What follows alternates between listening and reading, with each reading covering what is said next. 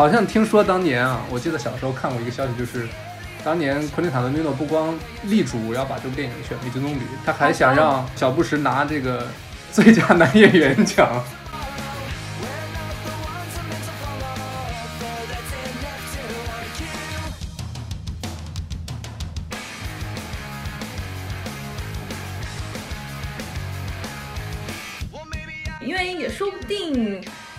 在今年大选当中，在某一些比较激烈的 toss up，就是摇摆州当中，就可能会出现这样的状况。然后也有可能在当天，因为我们知道今年大选有个特殊的情况，新冠疫情嘛，所以有很多票是邮寄选票。那邮寄选票可能，比如说我在选举当天投出，它有可能选举当天收不到的。那么这样的票能不能被算作有效票？然后能不能被在规定时间内有效的计入它的票数当中？这些都有可能出现问题。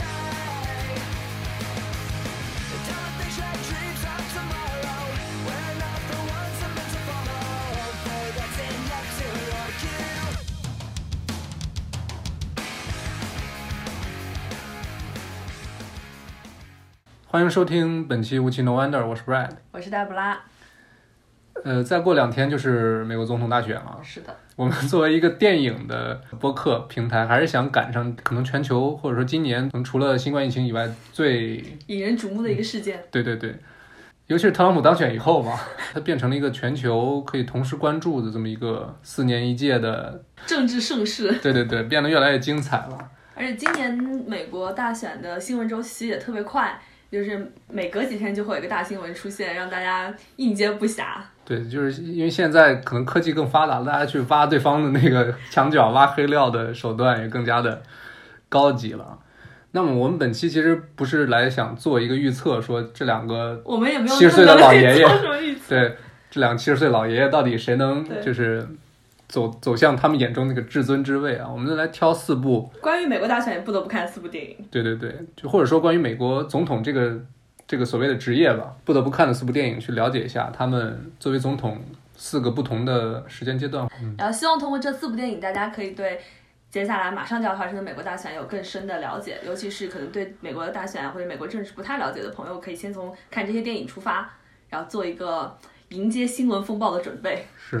不过这期节目其实不是一个，就是你看完之后可能不会对总统整个这个选举流程或者说这个职位有一个特别学术性的或者说特别专业性的理解。对对。这四部电影肯定就是，之所以他们能被拍成电影，那肯定就是充满戏剧性，没错。总结来说就是美国总统悲惨的一生。对我们今天讲的这四部电影分别是这个按它的这个事件的顺序啊，首先就是选票风波，讲的是大选的一个计票环节的这么一个事件。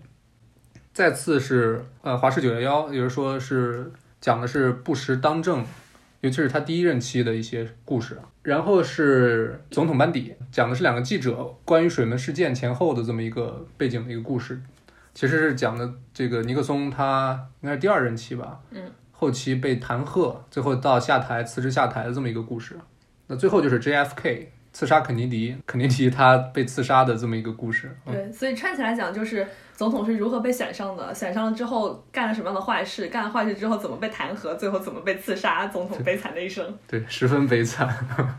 虽然历史上没有任何一个美国总统他是这整个这四部事件 挨个经历过的，但是这么看来，就是这可能四部事件串成这么一个故事，可能是美国总统能想象的最悲惨的故事了。你突然这样一想，让我觉得特朗普不是不可能同时经历这这四个事件，因为他已经经历了。选票风波，就他在大选的时候也有一些故事嘛，然后上台之后也干了一些乌七八糟的事儿，然后他也确实经历了弹劾案，就这样最后一步他就完成了，指日可待啊。OK，那就是先讲选票风波吧。嗯，那先简单介绍一下影片信息啊，这个导演叫杰伊罗奇，他也很。很逗，就是因为他职业生涯前期拍的是《王王牌大间谍》这个系列的喜剧片啊，然后后期进入二十一世纪之后，他主要的这个电影的工作都是在政治相关的这么一个层面。我觉得他特别像《大空头》的那个导演，嗯，那个导演也是一开始拍的是《王牌播音员》这个系列，他也是就是拍主要是拍搞笑片，结果突然前几年拍了一部《大空头》，而且拍的特别好，对，确实让我眼前一亮。然后这个电影的主演是凯文·史派西和劳拉·邓恩两位，就是可以说戏骨吧，所所承担。他们也演了挺多政治剧的。嗯哼，当然这部电影它上映的年份是二零零八年，也是一个大选年。它讲的是零零年的故事嘛，八年之后讲这个故事，肯定也是为了就是契合当年美国大选的这么一个热点，对它肯定也是在蹭，对。给民主党拉票吧，可能。对对对，或者说给民主党再敲响一个警钟，就是历史不能再重演了，对是吗？OK，它整个故事其实讲的是当时在零零年参加大选的民主党候选人 Al Gore 和共和党候选人 George W. Bush 他们两方的幕僚，然后在最后大选日佛佛罗里达州的计票出现了一些问题之后，然后中间双方博弈的一个过程。因为我们当时知道，在二零零零年那一年，嗯。George W. Bush 他作为德州州长参选，然后他自己弟弟他是佛罗里达州的州长，然后他爸爸又是杰夫布什，嗯，对，父亲又是前任的美国总统，对他算是怎么说一个精英世家诞生的这样一个人。政治世家嘛，对，Al Gore 他是克林顿的副总统对，他是嗯克林顿的副总统。然后是这样两个人，他最后在佛罗里达州出现的情况，可能大家比较熟悉了，就是当时佛罗里达州双方候选人获得这个民选的票数是要小于当地州选举法所规定的。触发人工计票规则的这样的一个票数，就他们之间的票数就差了几千票，一千多票。所以当他们跳出这么接近的时候，就我们有理由相信，也有可能是这个机器错误造成的，也就在他们那个错误 margin 之内，所以就要进行人工计票。但是我们都知道，当时领先的布什他们当然是不希望人工计票的因为这样的话他们这个胜利有可能会被剥夺，而且佛州它最后的。结果就是会影响整个大局，就谁得佛州谁赢。其实今年也是这个情况，今年就是特朗普如果输了佛州，就肯定没戏了。或者说佛罗里达这个州，它向来就是一个摇摆州，对吧？对，他在过去二十五年的六次总统大选当中，三次给了民主党，三次给了共和党，就是一个彻彻底底的摇摆州。OK，然后就这么一个情况，然后之后呢，其实两个总统在整篇词当中都没有出现，就讲的是他们的幕僚或者他们的竞选委员会，然后在为他们能不能手动计票，如何手工计票，然后人工计票、手工计票的规则是什么，大概要给他们几天的时间，然后跟州的法院以及跟最后最高法院之间的一个博弈的过程。它其实是一个两党党派相争的这样一个故事。嗯哼，大家如果去看这个故事的话，就可以充分理解。就为什么美国大选是一个这么复杂的事情？就大家这个大选年会有这么这么多的故事，因为它就是一个很制度设计也很复杂。你好往好的说是精巧，往坏了说，它其实给所有参与投票的这个民众是一个很高的门槛的。嗯然后包括你像这个选票的最后的计算，包括选票的设计，好像也是它在这次选举中起到一个挺挺大的一个作用。对，因为它好像就是所谓一个蝴蝶票吧，对，民众是在两页纸中间去打孔去选，结果那个孔吧，就是它不一定能打穿。一个一个是不一定能打穿，再一个就是他把布什和戈尔分别放在了就是同一页的上下两个位置，而不是说把两两党的候选人放到两边，所以就是可能有些人他想投戈尔，但是他打的那个孔变成投给了戈尔，就是相对那一页的另一个人。对，然后另一个人确实他票数也比其他州好像就是稍微高一点，对。莫名其妙的就在在佛州拿了很多票，对，所以就是你要是阴谋论的话，我觉得从这个点出发完全可以，毕竟这个州是这个共和党候选人小布什的他亲弟弟执掌的这么一个州吧。对，因为呃，美国大选它有一个规定，就是说州是有大家都知道美国是联邦制嘛，所以每个州的法律它可以规定自己的州是进行什么样的选举规则的，所以那个选票的制定啊，包括现在我们知道大部分的州它现在都是赢者通吃嘛，但也有的州它是按照比例来的，就是它每个州的情况都具体不同，然后包括中间也出现过。就是我们刚刚说那个选票打孔，如果只是凸起这个选票能不能算有效票的这个问题，然后小布什他自己在德州，他亲自签署的法案决定，这样凸起票是可以算作票的，只要他能够有效的表达了投票人的意志，他就可以算作有效的票。但是当他自己的票数出问题的时候，在他弟弟执掌的佛州，他们就认为这样的票是不算票的，因为如果把这些票都算出去呢，有可能布什在佛州的这个胜利就会。被戈尔所占据，所以他有很多这种非常细密的，然后精巧的，但是也很复杂的、很恼人的这样的规则。大家如果对选举这个过程有兴趣的话，大家可以看一下这部电影，因为也说不定在今年大选当中，在某一些比较激烈的 toss up，就是摇摆州当中，就可能会出现这样的状况，然后也有可能在当天，因为。我们知道今年大选有个特殊的情况，新冠疫情嘛，所以有很多票是邮寄选票。那邮寄选票有可能，比如说我在选举当天投出，它有可能选举当天是收不到的。那么这样的票能不能被算作有效票，然后能不能被在规定时间内有效的计入它的票数当中，这些都有可能出现问题。但是，我们都希望不要出现这样的问题啊，就是可以有一个很干净、就很 clear 的大选。但这个事情就没有人知道，大家就看这种片子，其实可以对。有可能发生这个事情做一个准备吧。嗯，毕竟一一六年那年，反正还是挺 挺精彩的。嗯，在这部电影下面呢，我们想给大家补充一个美国政治小知识，就是我们刚刚提到的选举人制度。大家都知道，美国是一个由民选票来决定总统的这样的一个民主制的国家，但是其实并不是一人一票的，最后能够决定总统归属的是选举人票。那选举人是怎么产生的？就是每个州有每个州各自的产生的方法，但是现在通常的情况就是由控制州的议会的那个政党，他们来选择能够忠实于他们的选举人，这样就会不会出现不忠实选举人，因为理论上选举人他们都是有独立意志的，他们可以违背他们选票民众的这个意志投出自己的票。然后现在的大部分美国州的规则都是，只要总统候选人在这个州拿到了过半的，就是民众民选票、普选票，他们就可以拿到所有的选举人票。那么这就是为什么在二零一六年的时候，其实希拉里·克林顿他是拿到了更多的普选票，但是最后特朗普却获得了大选的胜利，因为他在选举人制度这个上面，他有一些制度性的优势，也就是他在人数比较少的州。他却能够得到那个州的所有的选举人的票，所以即便说他在普选票上他有这个弱势，他也是能够拿到优势的。这在民调当中体现的就是现在普遍认为拜登他要在普选票上领先特朗普三到五个点之上，也就超过五个点，他才能够保证自己能够弥补他在选举人制度上的劣势。听懂了吗？没有，没关系，让我们继续。OK。那第二部电影是《华氏九幺幺》。这部电影其实作为一个纪录片，我觉得它就是它的观赏性是特别高的啊。是。然后先介绍一下吧，这部电影其实是美国著名的纪录片导演迈克尔·摩尔执导的一部电影。这部电影在当年零四年戛纳电影节上拿到了那年的金棕榈啊，好像也是听小道消息说是那年的主席昆汀·塔伦蒂诺啊力排众议。我就记得当时好像那个因为主席团里面有我们特别熟悉的徐克嘛，那年。好像徐克就特别对这个结论就是莫名其妙啊，确实这个电影他 他本来入选就很很能代表或者说法国当局的一个政治的一个倾向性。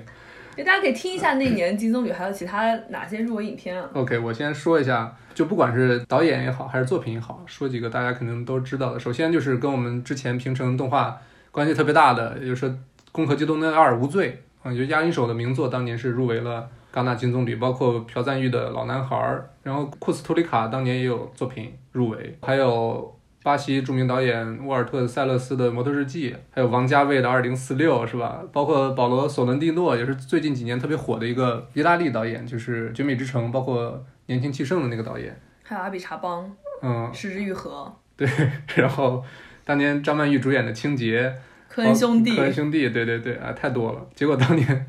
最后就是《华氏九幺幺》这部电影啊，这部电影就是你看它的这个主演名单啊，特别逗。他的他男一号是乔治 ·W· 布什，也就是小布什。好像听说当年啊，我记得小时候看过一个消息，就是当年昆汀·塔伦蒂诺不光力主要把这部电影选为金棕榈，他还想让小布什拿这个最佳男演员奖。反正这个不知道是不是真的。就是你看豆瓣上这个电影的主演名单，就是包括什么本阿弗莱克，因为他特别支持这个小布什的对手嘛，也是他在这部电影当中没有出现啊。对，反正就还有什么本拉登啊，都都在这部电影里边出现，包括萨达姆。当然，作为一个纪录片，但是肯定就是这些人他不是以个人意愿想去出现在这部电影里。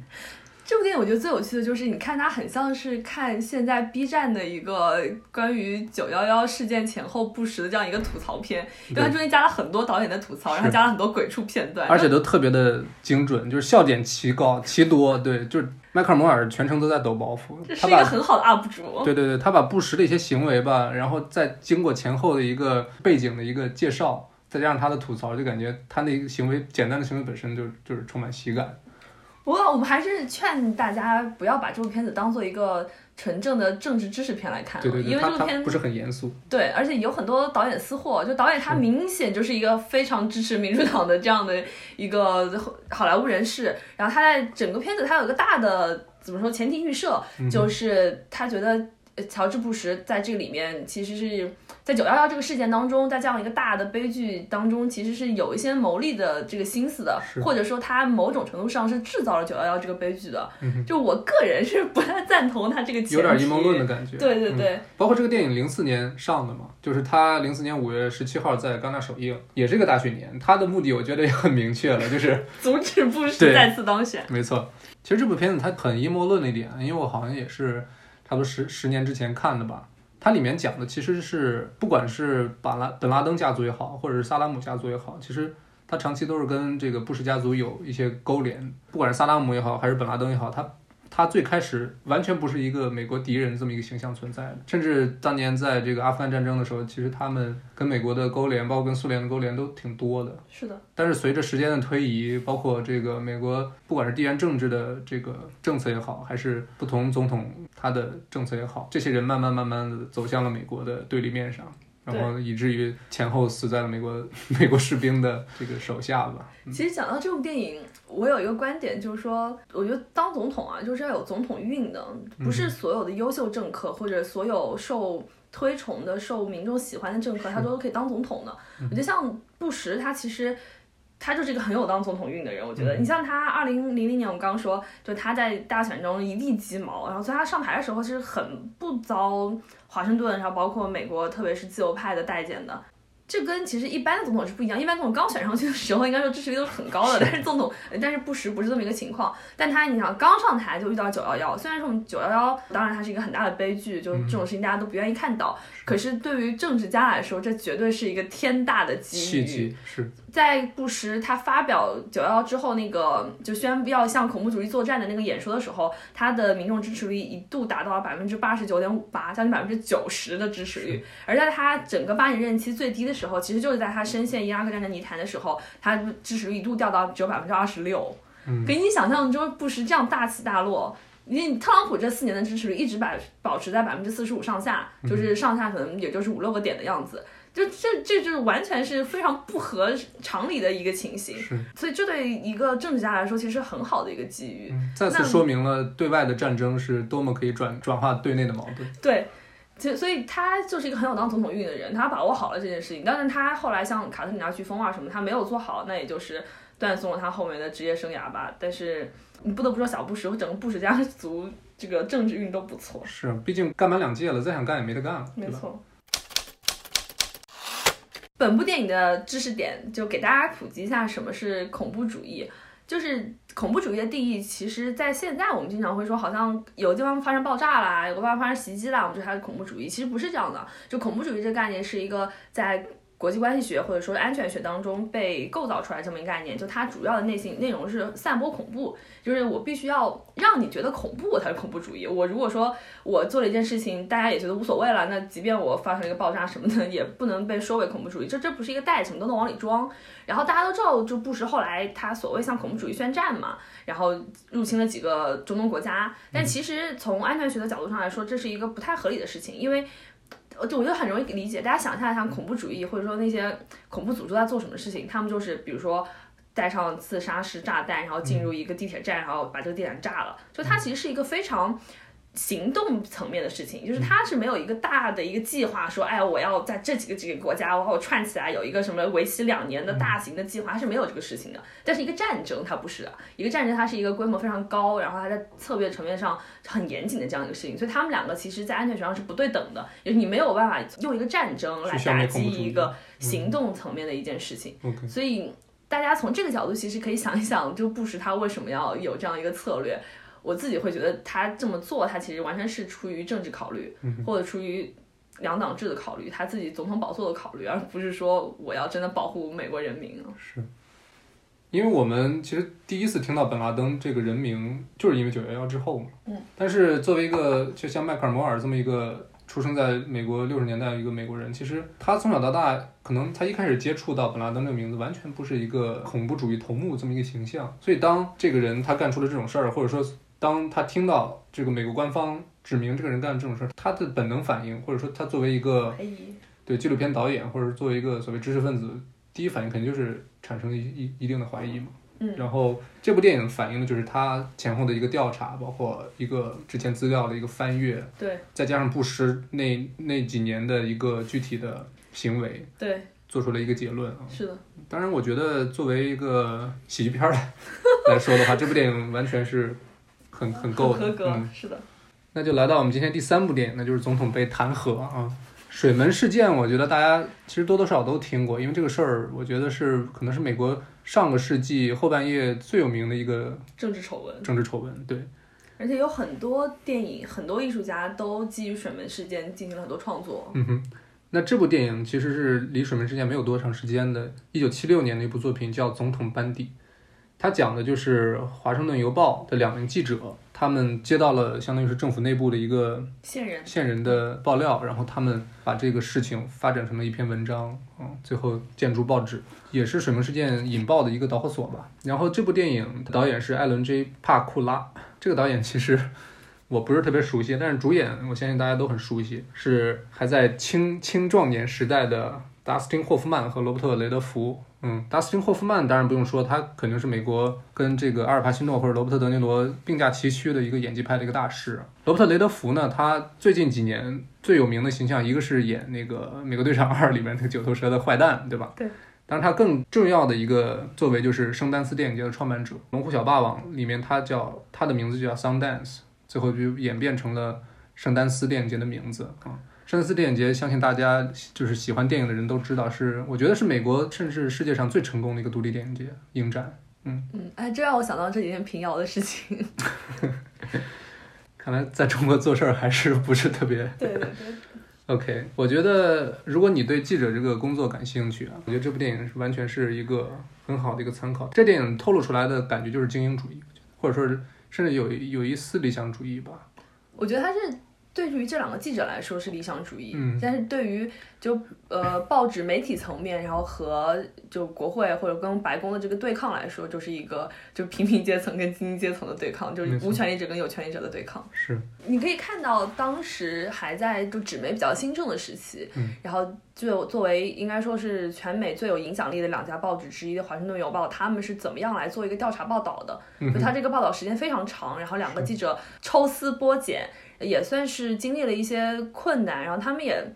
其实一方面很有胆量，一方面我觉得也挺厚脸皮的，因为他们就真的去人家家敲门啊，一个一个对着，嗯大家知道美国有电话簿嘛，就所有人的名字都在那电话簿上，就一家一家去对，一家一家去问，你知不知道这个事情？你是不是那个什么人？你是不是这个选举委员会的人？怎么样？怎么样？怎么样？就一家家去问，就这种也是很有匠人精神的做法吧。真的就是跑新闻。没错，真的是这样。然后大家可以对照《华盛顿邮报》呃这部电影一起来看，就是，《The Post》那部电影。是的，汤姆汉克斯和梅里尔·斯特里普演的那部，就是斯皮尔伯格导演。其实讲的是一件事儿，但是总统班底讲的是《华盛顿邮报》那两个记者，嗯，就是参与撰写文章的两个记者。但是《华盛顿邮报》讲的是，就是这个报纸它的这个编辑层面，或者是就上层，它是如何去处理这件事。因为《华盛顿邮报》当时在报道这个事情的时候，也是遭受了很多来自上层的压力嘛。包括在这个事后水门事件最后爆发之前，其实《华盛顿邮报》他们自己都很怀疑他们做的这个事情究竟真实性有多少。因为申猴大家都知道，就一直藏在背后，申猴究竟是谁？其实后来讨论了那么那么多年，现在是大概有说法，但是真正讨论后后面讨论那么多年，在他的身份真的被确认曝光之前，其实这个 source 就是这个来源，这个线人都不能说百分之百确定的，因为也是有可能我给你的所有的这个线索都是我虚造的。而如果这篇文章一经发表，结果证证实是假的话，那你可以想见对这份对，邮报的打击能有多大，是？是的，是的。但其实我们联系一下当下的话，就现在其实邮报和呃《纽约时报》他们也还是致力于想要去挖掘一些像总统候选人或者说现任总统一些有权有势的政治家们他们的一些故事吧。大家知道这这两家报纸其实都是比较偏自由派的嘛，但是嗯，就偏民主党。对偏民主党的，但是像这就是这几天的事情，像那个《纽约时报》，它前几周发表了一个，就是在特朗普得新冠之前，嗯他发表了一个关于特朗普税单的这样一个事情。因为特朗普他当任，他大家都知道，他首先他是一个商人商人，然后他是一个亿万富翁，然后他才是美国总统嘛。但他这么多年，他一直都没有披露过自己就是 tax refund，就是他那个交税单，大家都不知道他交了多少税。然后这最后这交税这个事儿，在美国是一个特别大的事事儿。对，就如果你犯罪特别狠，但是查不着你，最后很多时候就是因为你逃税、偷税漏税，把你给送进去关好几年。对对，然后他们就做了一个这样的报道，就他拿到了税单，然后说他交了交的税当然特别特别少啊。嗯然后当时就很多人批评说，哎，《纽约时报》嘛，你这个支持民主党报纸，你就是专门去盯着特朗普。结果这几天他们又报道了关于拜登的一些不好的事情。在此做一个更正，第一次报道 Hunter Biden 事件的不是《纽约时报》，是《纽约邮报》。谢谢大家。就是攻击了他的拜登的儿子，就 Hunter Biden，、然后说说拜登他在他比如说在他的邮件当中透露，他要把他一半的收入都都交给他爸爸，就他的一半收入要 上交给他的父亲，然后包括他的自己的工作，就他儿子的工作有很多是拜登介绍的，然后他们就是有一种线索吧，就是说他儿子的一些收入，或者说拜登家族的一些收入是通过拜登在当政的这么多年，当就是参议通过他的政治资源转化而来对，就是在他政治影响力下来的，嗯但是他说的也不是那么明确了。所以你看，这些报纸它其实也是一直想要跟进啊，然后通过报道这些政治家的背后的一些故事，其实也是施展自己作为第四权力的一些监督权吧。是关于这部电影的美国小知识是关于总统弹劾的。其实我们知道，呃，尼克松在水门事件爆发之后，他就经历了弹劾案。但是其实美国到现在为止，包括特朗普在内，一共有三位总统被弹劾，他们是不是尼克松、克林顿和特朗普吧？克林顿没有被弹劾。他没被弹劾吗？对在此做出本期的第二次更正，克林顿遭受到了弹劾，但是他的弹劾案没有在两院通过，所以他不算是被弹劾成功的总统。而尼克松是在两院弹劾成功，但是在遭到除名之前就主动辞职了。也是处于这个情况。但尼克松呢，他其实，在众院就决定弹劾他程序之前，他就辞职了，所以他其实没有经历那个弹劾程序的。弹劾程序怎么样呢？其实其实很简单啊，就是呃众议院，然后他要类似于起诉一样，就是我要我要开始启动这个动议，我要开始弹劾这个总统，然后众议院内部投票，投票完了之后，包括他，但中间有一些委员会，就司法委员会，他可能来具体的操作这个事情，然后众议院投票，只要投票过了，那这个总统就是被弹劾就成立了，但成立了他还不不会下台哦，他还是总统，他要再到参议院去投票，参议院又也要同意众议院的这个弹劾法案，他才会被怎么叫 remove 的他才会被总统位置上除名，所以他其实要经历两个过程。然后这样两个过程都结束了之后，这个总统才会真正被弹劾。所以其实，在美国历史上没有说真正因为弹劾下台，没有弹劾成功的总统，嗯，可以这么理解。有弹劾法案通过成功的，但是没有因为弹劾真正下台的这样的总统。也就是说，其实尼克松如果他不辞职的话，那估计他他应该也知道自己大概率会被弹劾成功，所以他提前就没错，嗯因为大家想象一下吧，就是参众议院，就是现在美国的情况，其实都是呃，就是一个党派之争嘛，在两院当中占有多数，那个两院基本上就是谁控制的嘛。所以说，你如果要这个法案要在两院都通过的话，某个政党控制同时控制了两院，这个才有可能被通过，或者就是你这个弹劾案，它在两党之间达成了一个共识。尼克松其实就这个情况，就当时他已经就是有点像过街老鼠了，就是两其实他党自自己的政党共和党已经把他抛弃了，没错，都因为这个东西实在是没法洗，没法洗，就真的是没法洗。但大家去看尼克松或者是看《对话尼克松》这些电影，其实我觉得尼克松他自己对自己还是有一些辩护的吧。但是这个反正各说各话，就政治上的事情你也很难讲。对 OK，既然 Debra 刚才说到了尼克松这部电影啊，其实我们最后一部电影 JFK 就是刺杀肯尼迪，跟尼克松是同样一部导演。就熟悉奥利弗斯通的观众都知道，他是可能是美国最关心政治的这么一个导演，因为他本身是参加过越战，然后回来之后他拍过几部关于越战的电影，像什么《野战排》或者是《生于七月四号》，七月四日也是阿汤哥演那个电影。嗯之后他就是除了刺杀肯尼迪，聚焦在肯尼迪这个总统身上以外，他还拍过像是尼克松或者是小布什这么一系列，甚至他最近几年拍过斯诺登。对我觉得拍过他的人生生涯当中所有的重大美国政治议题，差不多，嗯，他还拍过《华尔街》。其实这个导演他虽然这几年的功力就是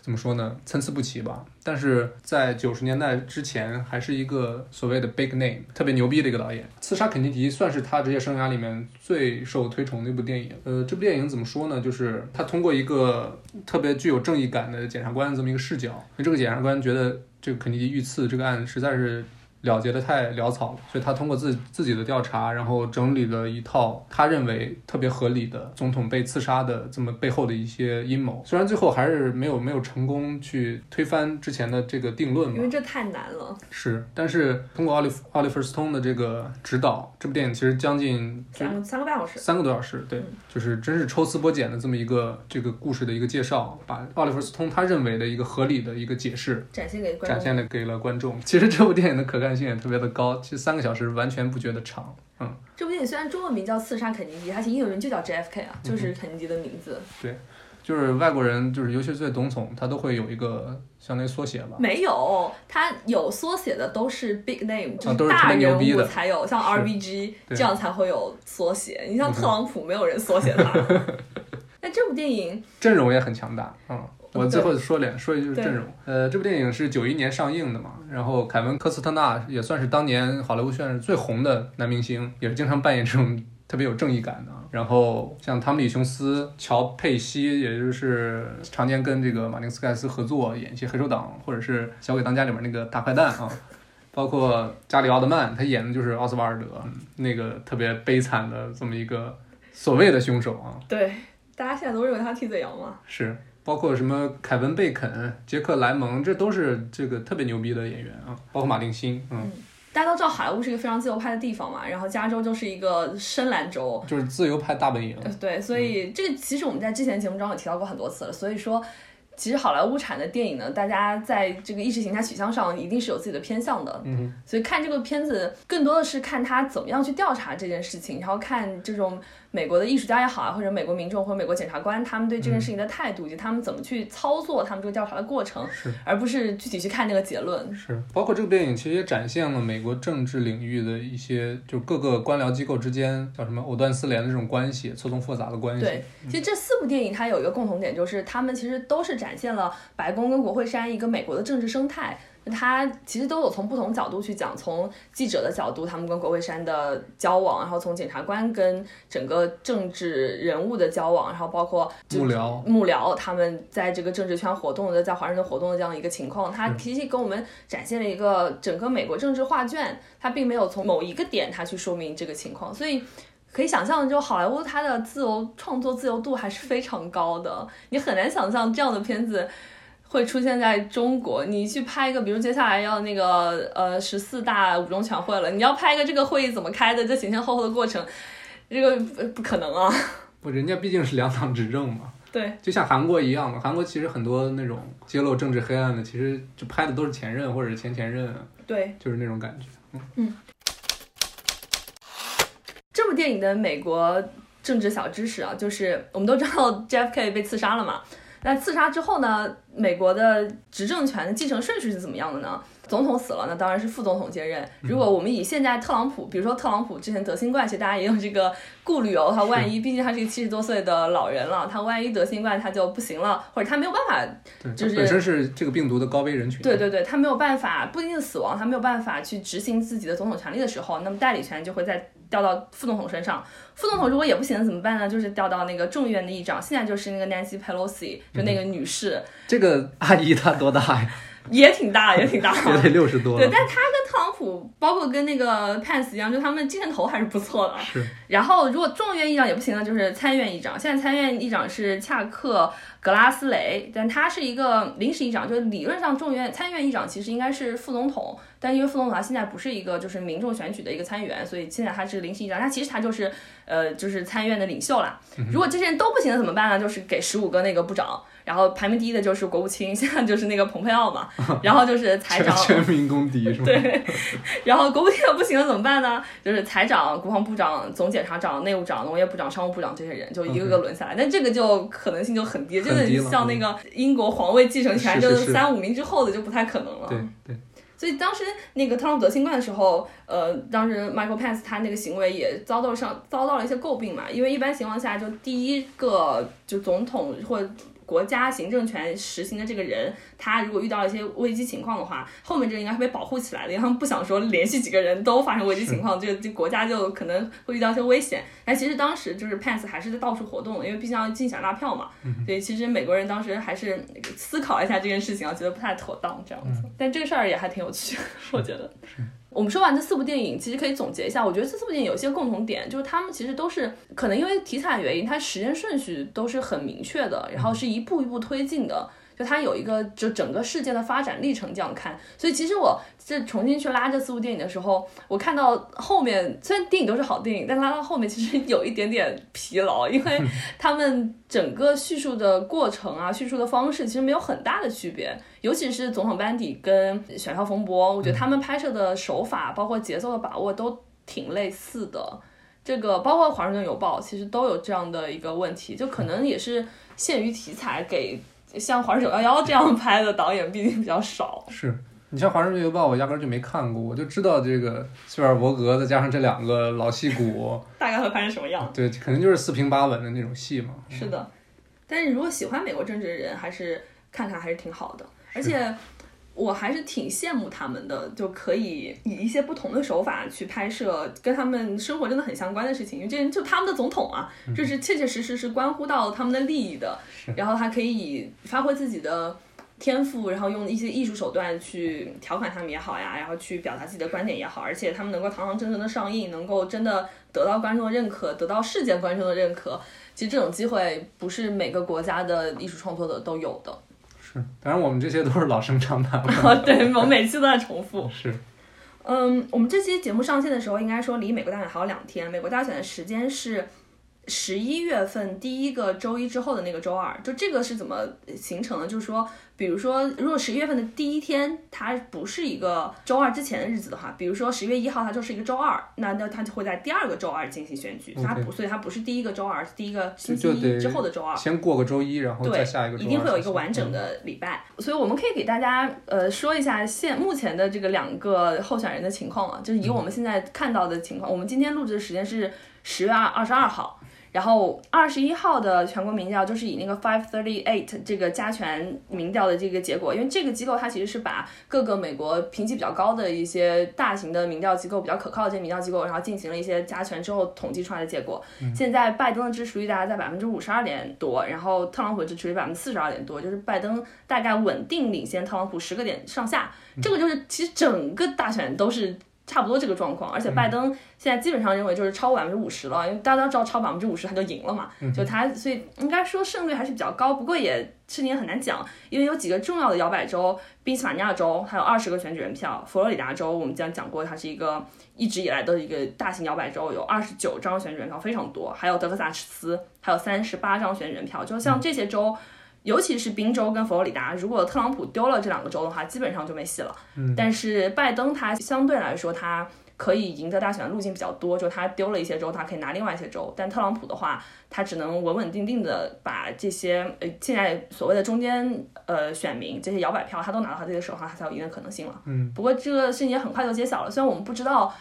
在选举日当天能不能有结果？即便有结果之后，特朗普会不会承认这个结果？这个事情都很难说。因为当时零零年的时候，啊，戈尔跟 Bush 他们最后整个诉讼其实经历了差不多四十天的时间，也就是那四十天，其实美国不知道下一任总统是谁，有这么一个情形。那也很难说今年会发生一个什么状况。如果真的有，比如说四十天到两个月的一个空档期，或者一个美国政治混乱期的话，其实你不知道世界政局会有什么样的变化。毕竟它是一个灯塔国嘛。当然，今年我觉得怎么说，特朗普拿总统的难度，我应该觉得不至于比一六年还难吧？我觉得那年实在是有点太魔幻了。但是所有人都说，正因为经历了一六年，大家现在都很怀疑这个所谓科学民调的这个调查结果嘛。因为好像是一六年，特朗普也是一直落后于希拉里。对。然后大家一开始是一方面是没有想到他选举人票结构优势这么大，第二个是也没有想到希拉里在这些就是所谓的偏向民主党或者说中间选民的这个方面表现这么差，就他实在是在有地方表现太差。比如说他在佛州一开始因为大城市计票速度比较快嘛，比如像迈阿密这些大城市出票的时候一直都是领先的，结果等到那些郊区那些呃农村地区，农村包围城市，对他们。投票结果出来之后，特朗普就反超了，就这个事情你都说不定的。是，但我们还是拭目以待。嗯，屏息以待吧。我还是希望拜登赢啊，虽然拜登年纪真的太大了。我就不问你为什么想让拜登赢了。那我觉得呃，就现在，但这个完全个人观点，大家听一下就算了。就是我觉得两个年纪这么大的，就七十多岁的老人，他去决定一个超级大国，而且是一个可以影响世界的超级大国。对这样一个局势，其实有一点不太符合现在的政治潮流。就现在的政治潮流，还是可能权重会往低年龄段来发展，因为年轻人的话语权越来越大了。所以我们不能说人口比例这个事情不一定啊，但是。我觉得还是差距有点过大了，可能就不是特别好吧。嗯哼，对，但是看看情况怎么发生，也不一定说谁上了就好或者就不好，这个政治的事情没有一个定论。嗯哼，总之就是我们就隔岸观火吧，看今天能吃到什么瓜。是的，大家可以先看这四部电影做一个铺垫。OK，感谢收听本期《无情的 Wonder》，我是 Brad，我是黛布拉，我们下期再见。Come gather round people wherever you roam and admit that the waters around you have grown and accept it that soon you'll be drenched to the bone. If your time to you is worth saving, then you better start swimming or you'll sink like a stone. Or the times they are a changing.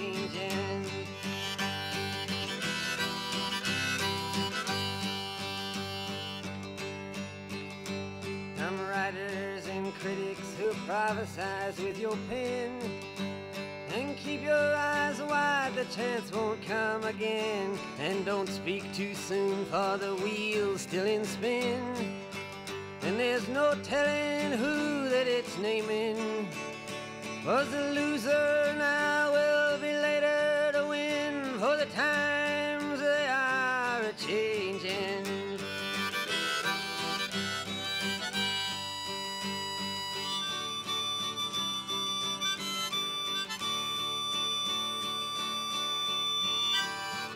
senators, congressmen, please heed the call. Don't stand in the doorway, don't block up the hall, for he that gets hurt will be he who has stalled. The battle outside raging will soon shake your windows and rattle your walls, for the times they are a changing.